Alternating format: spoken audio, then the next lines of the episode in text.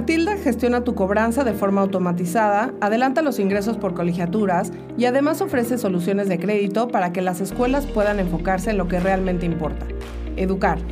Conoce más en matilda.io y sí, Matilda es con doble T. Bienvenidos a Matilda Insights. Queremos acercarte a las personas que están cambiando la educación en América Latina. Hola a todos, ¿cómo están? Bienvenidos a un episodio más de Matilda Insights. Pues ya es noviembre, se nos acaba, está acabando el año y esto pues generalmente em, no, nos, nos causa mucha ansiedad porque no sabemos cómo van a empezar los proyectos del año que entra, pero les tenemos un episodio increíble que les va creo que dar muchísima claridad de en qué empezar a trabajar el próximo año, o yo les diría incluso terminando de escuchar este episodio, como lo hacemos con todos, las recomendaciones que, que nos va a dar nuestro invitadazo del día de hoy serán de gran ayuda.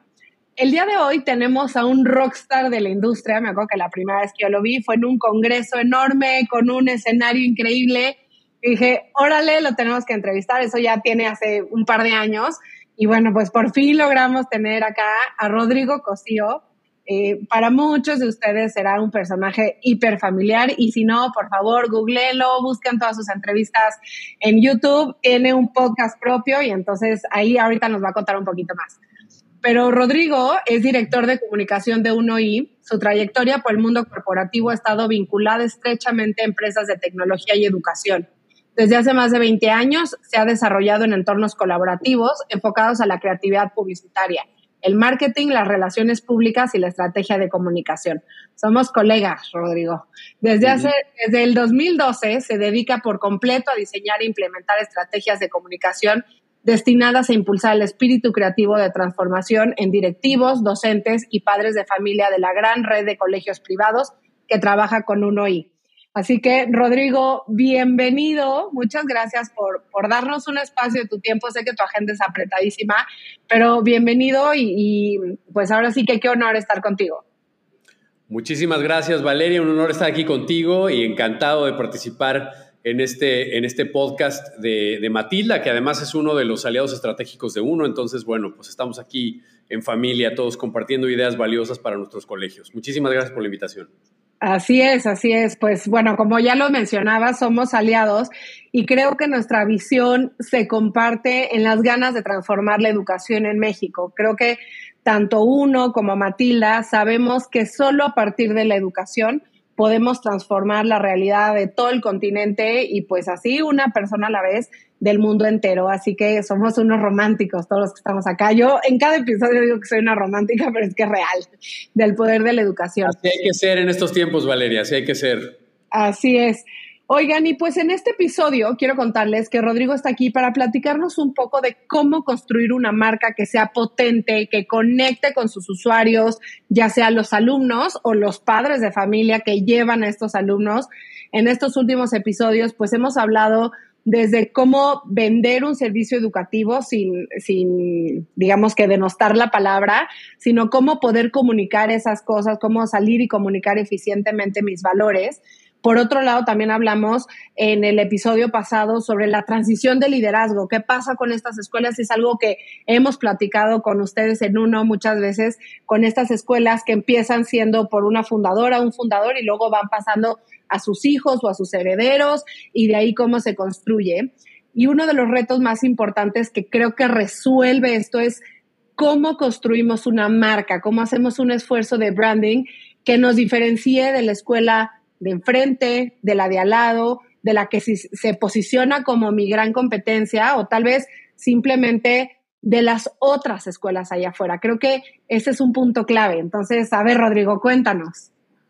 Bueno, Valeria, pues yo lo, lo primero es, definir qué es una marca, porque eh, yo creo que hay un gran malentendido en el, en el mundo en general, no solo en el mundo educativo, en el mundo en general, en el mundo empresarial, eh, en torno a qué es una marca.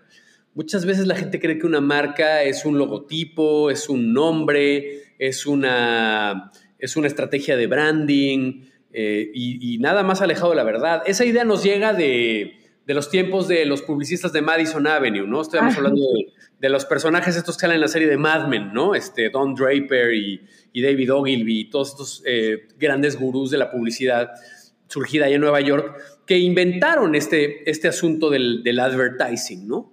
Y, destinaron enormes presupuestos a, poner marcas en los grandes medios de comunicación de la época, o sea, la radio, la televisión, la prensa, esos fueron los medios de comunicación por excelencia con los que crecimos la mayor parte de las personas de mi generación. Y entonces, cuando hablamos de marketing, creemos que hacer marketing es hacer publicidad. Y ahí está el primero de los errores. Eh, o sea, hacer marketing hoy en día ya no es eso. Eh, nunca lo fue, de hecho, pero por un pequeño tiempo en la historia, como, los como estos medios masivos acapararon la atención de la gente, la gente no tenía alternativa. La gente tenía 10 canales de televisión, eh, unas cuantas estaciones de radio y estaba, pues de alguna manera, condenada a dirigir su atención a esos canales. Una vez llegado Internet, pues eso se acabó, eso, ese tiempo se acabó. Entonces la gente ahora tiene una infinidad de opciones, infinidad de opciones para eh, dirigir su atención a, a los temas que le interesan. Entonces, yo creo que tenemos que partir de ahí, o sea, partir de la idea de que una marca no es un logotipo, no es un nombre, eh, una marca es una historia.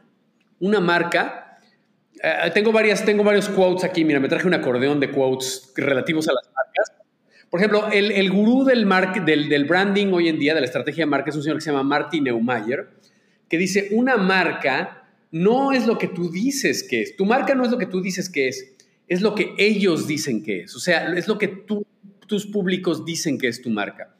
Eh, por ahí Jeff Bezos, que todo el mundo lo conoce, el, CEO de Amazon, dice, tu marca es lo que la gente dice cuando no estás presente. Y eso aplica para las personas también. Las personas tenemos una marca. Todos hoy en día somos una marca. Todos tenemos redes sociales, todos tenemos un perfil de LinkedIn, todos tenemos... Y somos una marca. De alguna manera, eh, nuestros nombres son marcas también.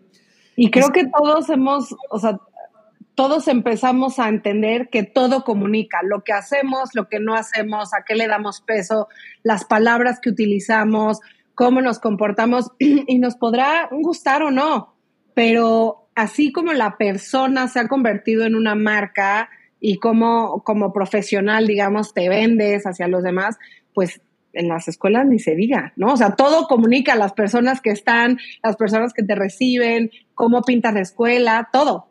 Totalmente. Todo, todo emite un mensaje. Y muchas veces lo que pasa en el mundo educativo es que los mensajes suelen no ser congruentes.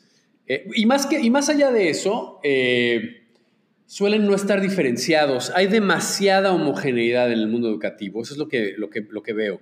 No sé cuántas escuelas en México se llaman Jean Piaget, ah, o Federico Froebel, o, o, no sé, Emma Willard, o, ¿sabes? O sea, hay demasiadas escuelas que tienen, eh, o María Montessori, no sé, o sea, tienen nombres de, psicólogos, de pedagogos famosos que ya no nos dicen mucho, porque un Jean Piaget puede ser completamente diferente a otro Jean Piaget, ¿no? Y, además pueden no estar apegados a los principios de Jean Piaget. O sea, Exacto. a mí me ha tocado ir a una escuela por ahí hace muchísimos años, fui a una escuela que se llamaba María Montessori y antes cuando llegué a entrevistarme con la directora le digo, oye, pero ¿cómo aplican la filosofía o el método? Y me dice, ah, no, o sea, aquí no trabajamos con esa filosofía. Entonces, no se me ocurre un ejemplo más distante porque Montessori sí es una metodología muy clara, muy concreta, con unas directrices súper específicas. Y el hecho que tú llegues a un salón y veas a todos los niños por filas, viendo al frente, o sea, es ahí como un choque cultural. ¿Dónde quedó María Montessori ahí? O sea, ¿qué hace? Retorciéndose en su tumba. Sí, claro. Claro, entonces ahí, ahí ese es un ejemplo muy, muy claro, Valeria, de cómo la gente, cómo hay poca cultura de branding y de marketing en, el mundo educativo, en el sector educativo. Tendemos a poner nombres y tendemos a ir mucho con la corriente, ¿no? Y por un lado están los nombres de las escuelas y por otro lado están sus, declaraciones de principios, su eh, misión, visión, su proyecto educativo, su promesa, la promesa que hace el colegio, son demasiado parecidas unas de otras. Formamos a los líderes del futuro. ¿Cuántas escuelas no dicen lo mismo? Formamos a los líderes del futuro como si, como si además todos los niños estuvieran obligados a ser líderes, ¿no? Sí, sí, qué presión también, ¿eh?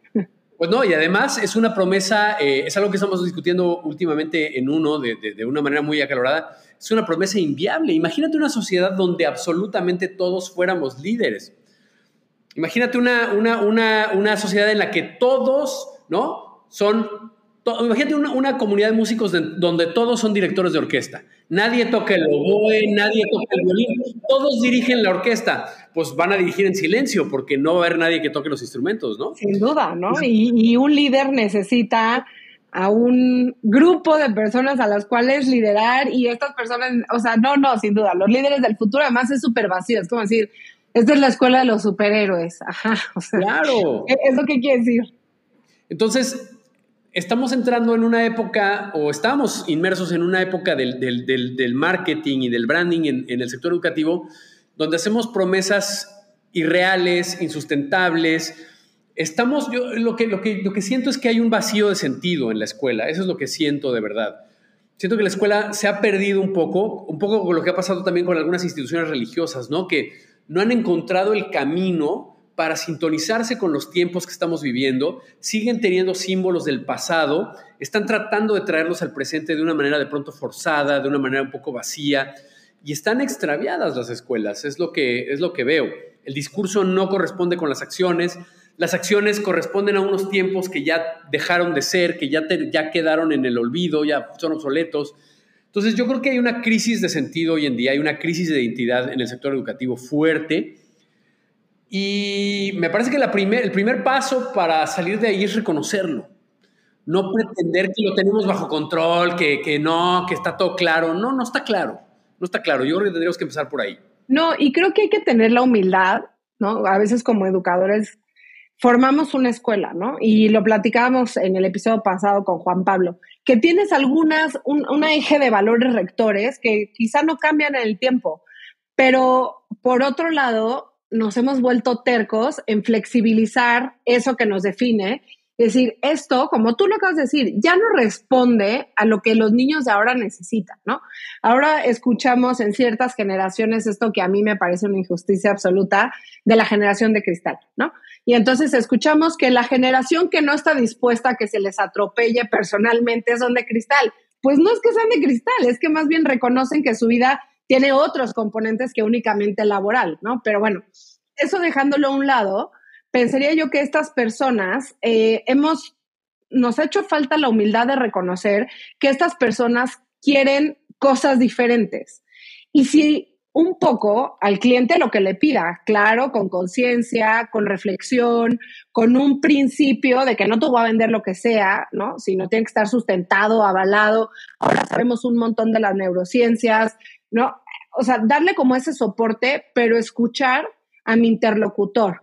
Y, y yo por ahí, seguramente a ustedes les pasa muchísimo, tienes un montón de escuelas que te dicen, pues al que le parezca, ¿eh? Y si no, ahí hay mil escuelas y no están dispuestos a flexibilizar y a entrar en un diálogo con una dinámica social que ha cambiado. Simplemente la sociedad cambió, punto. Te guste o no te guste, la escuela que tú fundaste hace 50 años es distinta a la de hace 30 y es distinta a la de hoy. Claro, completamente. Y a la de los padres de familia. Claro, y, entonces viene la crisis de cómo creamos una marca diferenciada en el sector educativo, cómo nos, cómo nos despegamos de la competencia. Pues yo creo que, hay que el primer paso es reevaluar el proyecto educativo de la escuela dejar, salirnos del lugar común, salirnos de estos lugares comunes de excelencia académica, este, formamos a los líderes del mañana, todo ese discurso está vacío, no significa nada ya, no significa nada para nadie. Entonces, eh, me parece que lo primero sería hacer un examen de conciencia muy profundo, eh, los fundadores del colegio o el, el equipo de líderes, y decir, ¿qué le queremos ofrecer al mundo? ¿Qué tipo de personas queremos formar realmente? Salgámonos de estas ideas, de estos discursos preconcebidos, preestablecidos, que, que, que no que no significan nada ya y, empecemos por cuestionarnos a nosotros mismos. ¿Qué nos gustaría ofrecerle al mundo? ¿Qué, ¿Qué, tipo de formación? ¿Cómo nos gustaría ser diferentes? Y, y ahí, ahí, ahí comienza la construcción de una estrategia de marca. En el momento en que hacemos un team back, borrón y cuenta nueva, y decimos, a ver, vamos a, vamos a ver, de aquí, ok, el pasado nos trajo hasta aquí. Sí, a lo mejor nuestra institución tiene 80 años de historia y eso está fantástico, pero también tenemos que darnos cuenta de que el mundo cambió y sigue cambiando y está cambiando a, velocidades eh, insospechadas. Entonces, ¿qué vamos a ofrecer de aquí para adelante? ¿Vamos a seguir ofreciendo lo mismo que ofrecíamos hace 80 años? Híjole, vamos a caer en la irrelevancia bastante rápido, ¿no? Entonces, ¿cómo nos contamos una historia de futuro? Eso lo hemos hecho en, uno. Eh, es, una marca ejemplo en ese sentido, ¿no? Eh, uno nació en el seno de una, de una empresa editorial de 60 años de tradición. Y, y, la primera pregunta fue, ¿cómo nos contamos una historia de futuro? En este sector tan tradicional, tan añejo, en el que además eh, eh, crecimos en el seno de, una empresa editorial que, que, era la líder en la producción de libros de texto. Y la pregunta fue, ¿cómo nos salimos de esta historia del libro de texto? ¿Cómo escapamos de ahí? Hoy en día, que vivimos en una sociedad hipertecnológica, con contenidos digitales, con dispositivos, con... ¿Qué? ¿De verdad nuestra historia va a seguir siendo el libro de texto? ¿Es en serio eso? ¿Cómo nos salimos de ahí? ¿Y cómo creamos un modelo educativo que sea funcional y que converse con todas estas nuevas realidades, con todas estas nuevas tecnologías, con todos estos nuevos lenguajes? Con todas estas nuevas dinámicas sociales que la tecnología ha provocado. Y entonces fue desde cero iniciar ese proceso, que para mí es un proceso fascinante, a mí me encanta ese proceso. Eh, pero entiendo que para la escuela es complicado eh, eh, iniciar un proceso así. Entonces, la invitación sería eso, o sea, una escuela que quiera diferenciarse tiene que tener conversaciones incómodas en el seno de su equipo directivo. Tienen que sentarse y decir, oigan, ¿de veras queremos seguirnos llamando María Montessori cuando ni siquiera llevamos el, método Montessori? O sea, esa tendría que ser la primera pregunta que se tienen que hacer, ¿no? ¿A quién, a quién queremos engañar, no? ¿O qué? Este, nos está funcionando esta historia de verdad. Y entonces... Sí, ya, mejor ponle Skinner. Exacto, o sea, mejor ponle Skinner o este Pavlov, ¿no? Ya en una de esas. y, este, y entonces, a partir de esa pregunta, decir, ¿realmente quiénes somos? ¿Realmente qué queremos ofrecer?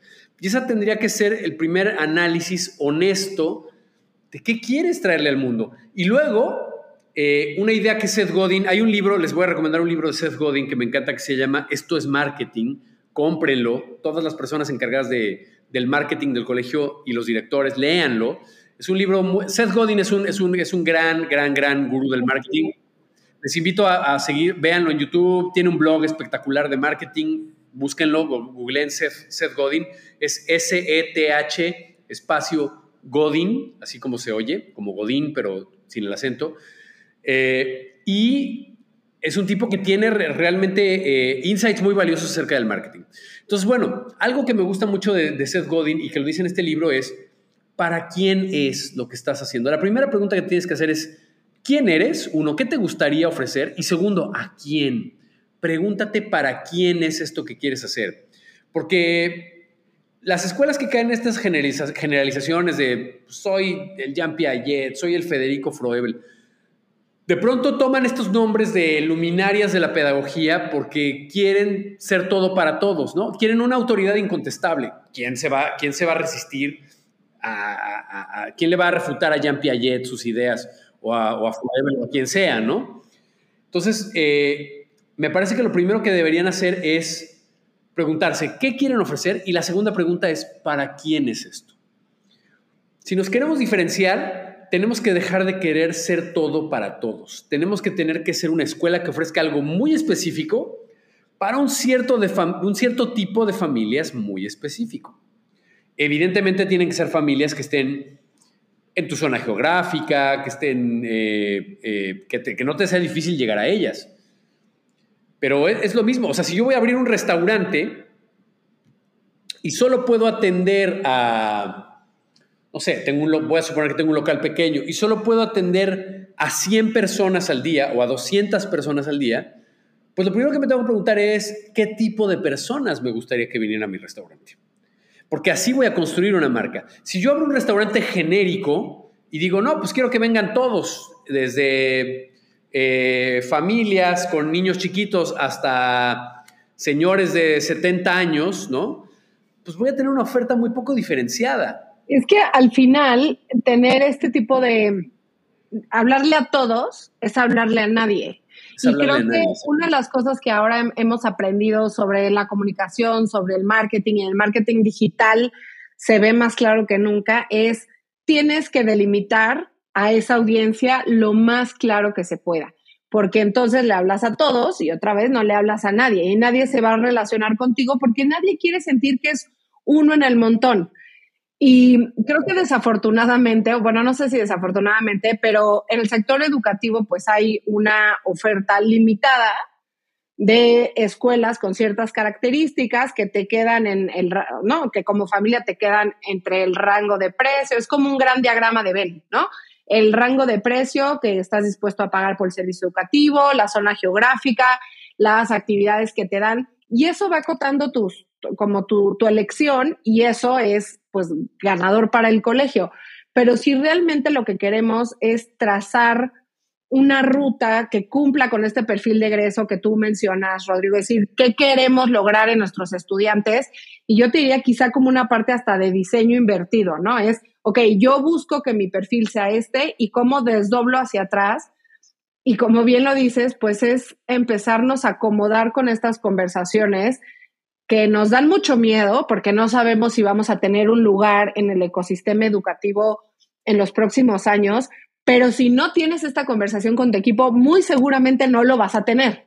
O sea, más bien es sacudirte la, de la zona de confort y decir, ¿cómo me veo yo hacia los próximos 30 años, 20 años? Y aquí retomo un poco y los invito a todos a que escuchen el podcast de Rodrigo en uno i que se llama Inteligencia Educativa. Habla con Carla Paniagua de, de, de la Universidad Centro sobre el diseño de estos futuros y decir, dejemos de pensar nuestra vida para mañana, para la próxima semana, es pensemos a 10 años, a 15 años. Obviamente en este episodio en el que tú platicas con Carla Rodrigo, con otro, obviamente otro tenor, otro colorido, otro todo, pero es estas cosas de dejemos de ser tan cortoplacistas porque no puedes mover una institución educativa a tres años y si pretendes hacerlo a tres años, pues te vas a quedar muy corto. Empiézate a imaginar a 10 años. ¿Qué quieres que tus niños que entran en kinder salgan en tu último año, que tal vez serían 9 años, tal vez serían 12? Entonces, piénsalo en ese espectro de tiempo, ¿no? Y entonces ahora sí planea esta historia que vas a contar y cómo se traducen estas acciones. Totalmente, totalmente, Valeria, lo has dicho muy bien.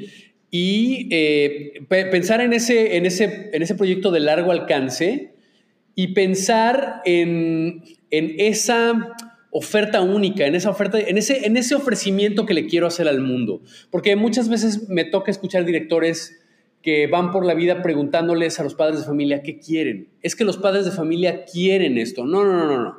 ¿Qué quieres tú? ¿Qué, qué legado quieres dejar? Y yo invitaría a los, a los directores a, a, recobrar su liderazgo ahí y hacerle una propuesta a los padres de familia. No ir por la vida preguntando qué quieres, porque si vamos por la vida preguntando qué quieres, nos vamos a quedar estancados.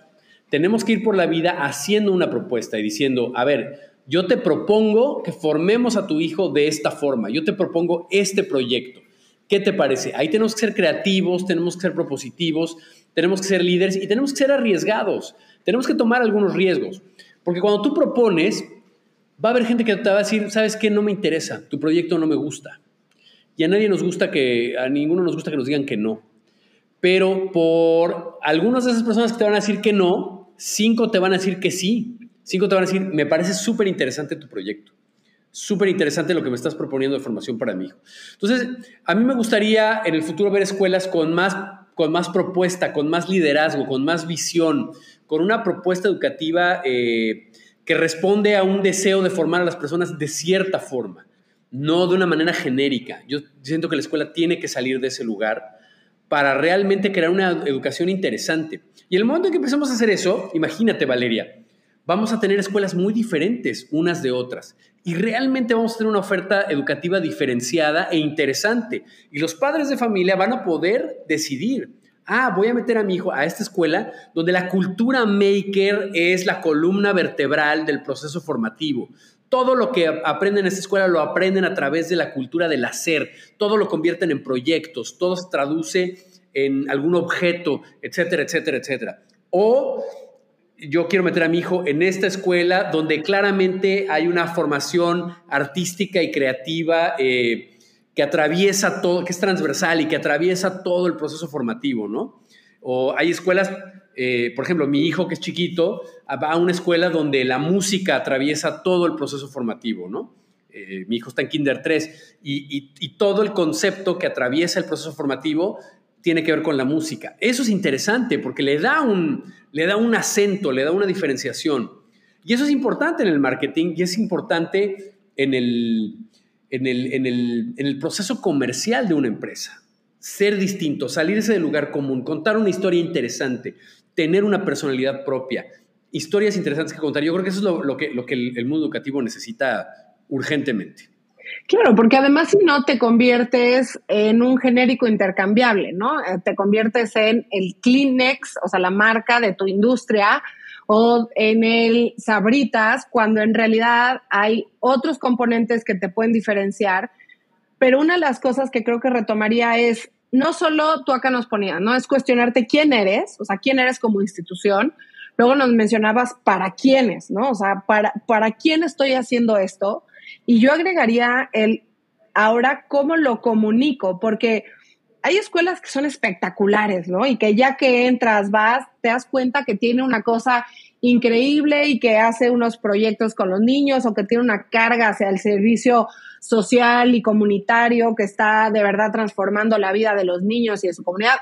Pero si tú no sabes comunicarlo, no sabes construirlo en esa identidad de marca de la cual empezamos hablando, pues creo que te vas a quedar corto con, con las vidas que puedes transformar como escuela, pero también con la cantidad de niños que pueden llegar a tu escuela, ¿no? Totalmente. Y esa comunicación tiene que ser congruente. O sea, si tú defines eh, quién eres, qué quieres ofrecer y luego delimitas muy bien para quién va esta oferta, tienes que poderlo comunicar de una manera que sea totalmente congruente con esa historia que te estás contando a ti mismo, ¿no? Eh, y el tono y la comunicación y los canales y la forma tiene que ir alineada con ese estilo. Tu personalidad se tiene que sentir. Cuando le cuentas la historia al padre familia, el padre familia tiene que sentir que estás contando una historia congruente, que estás contando una historia que, que está alineada con, con la promesa que le estás haciendo. Porque eso te da credibilidad y tiene sentido y es memorable además. Porque hoy en día, pues ¿cuántas escuelas son realmente memorables en su comunicación? Lo que decías hace rato, te conviertes en un genérico. ¿Cuántas escuelas no son un commodity? Y es lo mismo, o sea, a lo mejor eh, el, padre de familia dice, bueno, voy a elegir la escuela que, esté, que me quede más cerca, ¿no? El, viejo el viejo insight este de que la mejor escuela es la que me queda más cerca, ¿no? Bueno, pues de las tres que me quedan cerca, ¿cuál es la memorable? O sea, ¿cuál es la que realmente me está contando una historia que me engancha emocionalmente? Porque eso es otra cosa que los, que los directores tienen que comprender las compras que hacemos los seres humanos las hacemos desde la emoción, no desde la razón. Somos seres emocionales. Cuando compramos algo, lo compramos porque ese algo logró activar el deseo en nosotros. Y el deseo es irracional. El deseo es un mecanismo totalmente emocional. ¿Qué es la emoción? Es cómo nos hizo sentir. Algo nos hizo sentir esa escuela. Cuando, cuando vimos su comunicación, cuando vimos el anuncio, cuando vimos ese post en redes sociales algo nos hizo sentir que nos gustó. Y si esa emoción fue placentera, fue interesante, fue emocionante, logró engancharme y logró meterme en un, en un, eh, en un, en un, en un, voy a llamarle en términos técnicos, logró meterme en un embudo de, comunicación, es decir, me, logró meter en un rabbit hole, en un, hoyo de gusano que me fue llevando a descubrir más acerca de esa escuela. Me puso en contacto un post de Facebook, me llevó a un sitio web y el sitio web dijo, dije, wow, está increíble, quiero ir a ver la escuela y llegué y vi la fachada y dije, es, la fachada corresponde totalmente con lo que vi en el, en el, en el post de Facebook y en el website. Y entro a la escuela y la experiencia me sigue gustando pues ya, el proceso de enamoramiento ya está ahí, ¿me explico? Pero tiene que haber congruencia. Facebook y el website me emocionaron, pero porque me pareció una escuela disruptiva, creativa, y llego a la escuela y la escuela es la Margarita Maza de Juárez, ¿no? Este, y es una escuela conservadora y gris, pues no hay congruencia. Se mata la experiencia en ese momento y digo, aquí se interrumpió el proceso. Tiene que haber una congruencia de principio a fin en todo el proceso. Y no solo en la fachada de la escuela. Una vez que llego a la escuela, el proceso de admisiones tiene que sostener esa emoción. Me tiene que seguir haciendo sentir eso.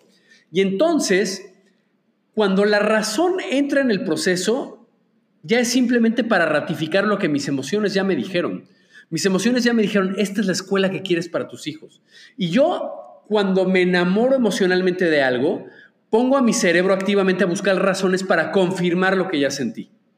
Lo que quiero es que mi cerebro encuentre razones para que, me, para que mi cerebro me diga, sí, no estás loco, estás tomando la decisión correcta.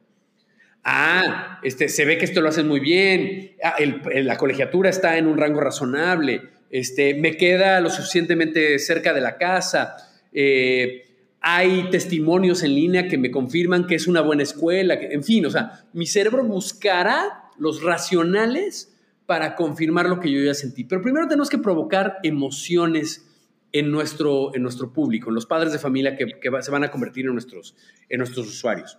Y es que ya lo decían por ahí, o sea, el enemigo número uno del aprendizaje y en este caso de la toma de decisión para que esté en tu escuela, no es el odio, porque el odio es una emoción que también te invita a seguir buscando ahí como sabueso por otros motivos, no es el entusiasmo, pero es el enemigo número uno, yo diría, es la apatía, ¿no? Cuando entras y tú lo acabas de describir perfectamente bien, ¿no? Desde que me sale ahora como compramos las escuelas, que también me parece que los papás somos muy chistosos porque decimos, tiene un, un post increíble en redes sociales, ya, debe ser una gran escuela y luego ni vemos todo lo demás, pero bueno, entonces, si esa historia me va emocionando, fabuloso, lo acabas de escribir el proceso perfecto. Si no me provoca nada, se hace completamente como los otros 8.500 millones de posts que vemos a la semana y creo que cada vez con mayor facilidad tendemos a olvidar lo que vemos porque son idénticos. Entonces dices, ay, este post ya lo vi, este mismo template o esta misma plantilla de, de, arte ya lo vi en otra escuela, ya lo vi en otra marca, ya lo vi en otro lado. Entonces, si no tienes ni siquiera la capacidad de generar tus propias ideas, para una página de internet, para un post. No, pues seguramente es una pésima escuela porque ¿cómo van a hacer las cosas? No creo que sea determinante, obviamente, a la calidad educativa, pero sí habla de un compromiso por contar una historia. Entonces, digamos, yo le diría a los directores, luchen contra la apatía que genera tu marca. O sea, si, tu marca es una marca apática, gris, eh, que de verdad no enciende ni en ti que eres el fundador, es momento de que te replantes todo lo que está alrededor de la marca y de lo que ofreces como una institución educativa. Totalmente. Y ahí, si eso pasa, si, si, los, si nuestros podcast escuchas hacen ese análisis y son honestos consigo mismos y dicen, ok, sí, estoy ahí en ese lugar que Valeria está describiendo, me voy a abocar a replantear mi marca, por favor no empiecen por el logo, empiecen por la historia que van a contar. El logo vendrá después. O sea, primero tengan claro esta pregunta, ¿por qué existe mi escuela? ¿Para qué existe mi escuela? ¿En qué es diferente de todas las demás? Eh, ¿Qué punto de, diferenciación tiene? ¿Qué historia distinta quiero contar? ¿Qué historia nueva quiero contar? ¿Cómo voy a, a contar una historia que se separe de todo lo que los demás están contando y que me emocione y que emocione a las personas a las que quiero servir?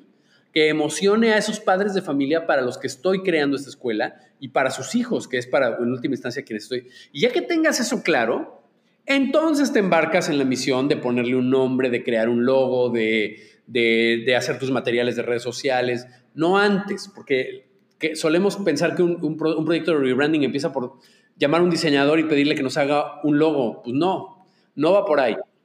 El logo debe responder a esta historia que queremos contar y debe ayudarnos a proyectar el tipo de emociones que queremos proyectar, ¿no? Entonces, bueno, por ahí va un poco el, tema. ¿Cuánto que hacer? O sea, ¿cuánto que hacer? ¿Cuánto que pensar?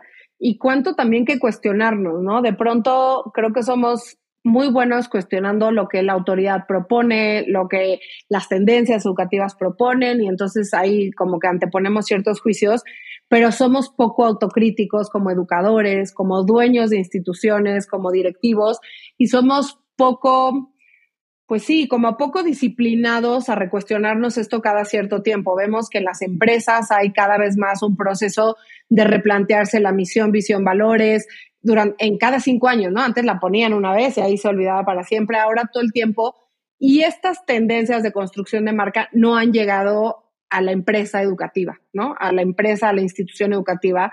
Entonces, los invitaríamos a que también revisiten esas prácticas que suceden en otras industrias, porque sí tienen una razón de ser. Y la razón de ser es volver a conectar con aquel que es o fue mi usuario, ¿no? Mi usuario, mi cliente, mi etcétera. Incluso porque si quiero tener una vida larga como una empresa educativa, pues yo quiero que mis, exalumnos traigan a sus, a sus nuevos alumnitos tengo que volver a conectar con ellos. El vínculo que se tendió inicialmente no es suficiente, porque ellos quieren otras cosas como papás y tal vez tienen una buena, un buen recuerdo, una buena emoción, pero hay que reconfirmárselos con una nueva historia que contar. Entonces, antes de cerrar, estamos a punto y la verdad es que yo me quedo con mil preguntas al tintero. Podría seguir platicando durante horas, Rodrigo, pero sabemos que el tiempo de quien nos escucha es muy acotado y limitado, así que ya estamos por cerrar. Pero te diría si nos puedes dar cinco recomendaciones, que como lo he dicho en los episodios pasados, yo termino de escuchar el día de hoy y qué puedo hacer mañana que tengo junta con, mis, con el resto de mis directores, con mis sucesores o con los consultores, con quien sea, pero qué puedo hacer para iniciar un proceso honesto, y subrayaría honesto, de construcción de una mejor marca que comunique. Pues mira, yo lo, que les propondría es que hagan un, primero que hagan un análisis de conciencia, ¿no? Que se hagan las preguntas honestas, eh, los líderes, los fundadores, que se hagan las preguntas honestas de, oye, ¿realmente somos diferentes? ¿Realmente nos entusiasma la historia que estamos contando? ¿Realmente es congruente la historia que estamos contando de afuera con lo que pasa acá adentro? Ah, hoy en día eh, el, mundo contemporáneo, el mundo del siglo XXI da para, para para mucho, da para salirnos del lugar común. Hay muchas historias interesantes que contar, hay muchos ángulos eh, interesantes, divertidos, emocionantes para imprimirle a la educación, porque hay muchísimos recursos, hay muchas formas de encuadrar la educación hoy en día. Entonces, salgámonos del lugar común, yo sería la, primera invitación que haría, hagamos un análisis de conciencia y si estamos claros en que nuestra marca necesita un refresh, que necesita un replanteamiento, pues entonces convoquemos a nuestro equipo, a nuestro equipo llegado de líderes y pongamos la pregunta sobre la mesa. Hagamos un círculo, ¿no? Una mesa redonda y, pongamos la, mesa, este, la pregunta sobre la mesa. Oigan, ¿nos entusiasma la marca que tenemos? ¿Nos entusiasma el proyecto educativo que tenemos? O, honestamente estamos aburridos, ¿no? hay que crear un espacio seguro porque luego estas preguntas difíciles a la gente le da miedo entrarle al toro por los cuernos porque, bueno, teme luego las represalias y si digo que sí, van a creer que soy un detractor del proyecto, lo que sea. No. Los líderes tienen que garantizar que este es un espacio seguro en el que podemos hablar abiertamente para realmente sacar las mejores ideas del equipo, porque si, si no hacemos esa, primera parte, la gente se va a reservar. Entonces, eh, por temor, por temor a que digan, chin, eh, eh, se van a dar cuenta que a mí el proyecto no me entusiasma y entonces, este, me van a, me van a sustituir el día de mañana, ¿no? Entonces, esa es una condición. Tenemos que poner las condiciones para que nuestro equipo directivo de líderes se sienta seguro de decir lo que realmente piensa y a partir de ahí hacer una, una ronda y, poner mucha atención, abrir mucho eh, el oído a qué está diciendo la gente y recoger todas esas participaciones, todas esas impresiones. ¿Qué tipo de escuela nos gustaría tener a todos? ¿Qué tipo de educación nos gustaría ofrecer? ¿Cómo nos gustaría ser diferentes a todo lo que hay allá afuera? ¿Qué es nuestro? ¿En qué creemos profundamente? ¿Cuáles son nuestras convicciones? ¿Qué es lo que más valoramos? Todas esas preguntas hay que hacerlas y hay que recogerlas en un documento y a partir de ahí eh, construir algo nuevo, un proyecto que realmente responda a esas cosas que nos apasionan, que, nos, que, realmente con, con las que realmente resonamos, que realmente nos emocionan y, estoy seguro que habrá mucha tela que cortar de ahí, ¿no? Sin duda, porque además, pues finalmente hay tantas historias como cabezas, entonces también será muy interesante entender eh, cómo un equipo directivo pone, digamos, como que vacía todas sus ideas, luego cómo toman forma y cómo se les da una estructura. Y luego te diría, eh, para otro episodio, cómo se le comunica al resto de la comunidad, desde docentes, alumnos, padres de familia, porque eso también es un reto, ¿no? Decir, oye, pues ya, tengo todo esto puesto ahora cómo cuento esta historia para emocionar al resto de mi, de mi comunidad. Entonces, pues seguramente estaremos platicando más adelante otra vez, Rodrigo, pero te queremos dar las gracias. Fue un episodio increíble y creo que nos llevamos muchos aprendizajes y sobre todo creo que en esta ocasión son sobre todo preguntas honestas que hacernos a nosotros mismos y a nuestro equipo. Totalmente, totalmente, Valeria. Yo te agradezco muchísimo la invitación y si un día quieren darle continuidad a esta conversación para que veamos los, pasos posteriores a esto, yo encantado de participar con ustedes y darle, y darle continuidad al, tema. Buenísimo, pues muchas gracias. Esto fue Matilda Insights. Eh, recuerden que el mes siguiente tendremos otro episodio ya para cerrar este 2023 que se pasó como agua. Así que no dejen de escucharnos, ya saben que estamos en todas las plataformas. Gracias, nos vemos. Matilda gestiona tu cobranza de forma automatizada, adelanta los ingresos por colegiaturas y además ofrece soluciones de crédito para que las escuelas puedan enfocarse en lo que realmente importa, educar. Conoce más en matilda.io y sí, Matilda es con doble T.